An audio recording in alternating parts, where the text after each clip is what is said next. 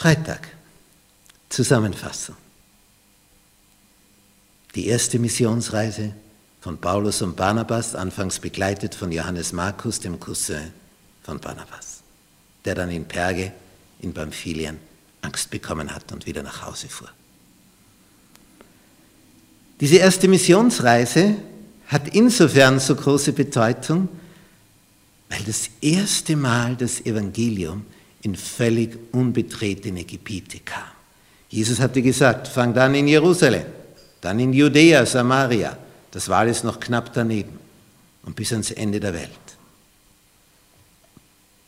Und Paulus und Barnabas waren die Ersten, die hinausgingen in völlig unbetretene Gebiete, in Städte und Ortschaften, wo noch nie und niemand je über den gekreuzigten Christus gepredigt hatte.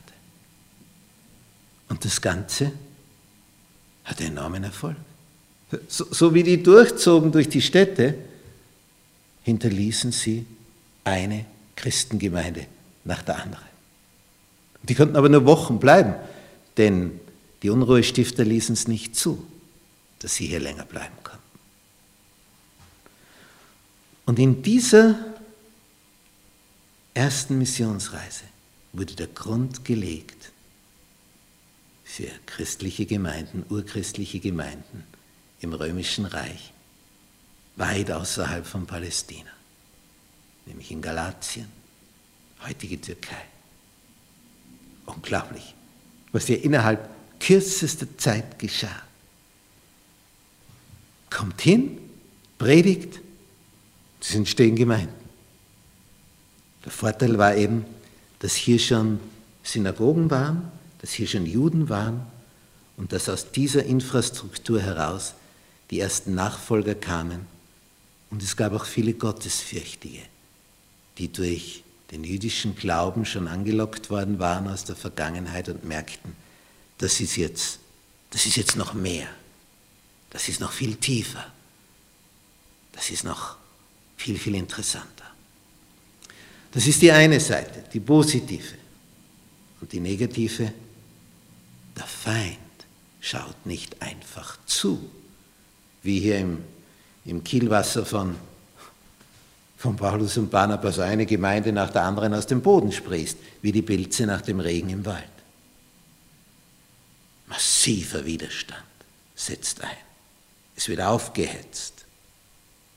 Einerseits dringt die Botschaft so gewaltig durch. Nicht in Antiochia heißt es, in Pisidien, am folgenden Sabbat, wo er also das zweite Mal predigt, der Paulus, kam fast die ganze Stadt zusammen, das Wort Gottes zu hören.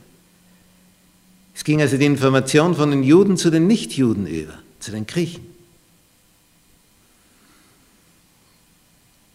Sieht man auch die enge Vernetzung zwischen Juden und Griechen.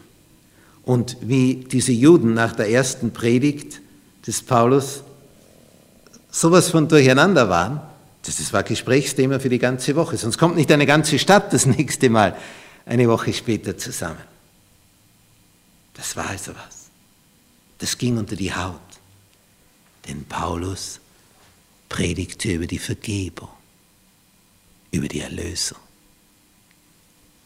Wo gehe ich hin mit meiner Schuld?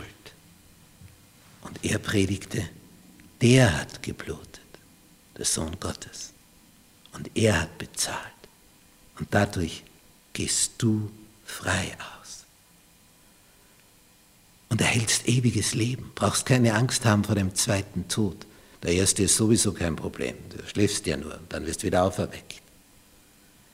Aber du bist bewahrt vor dem zweiten Tod, dem endgültigen, der endgültigen Auslöschung.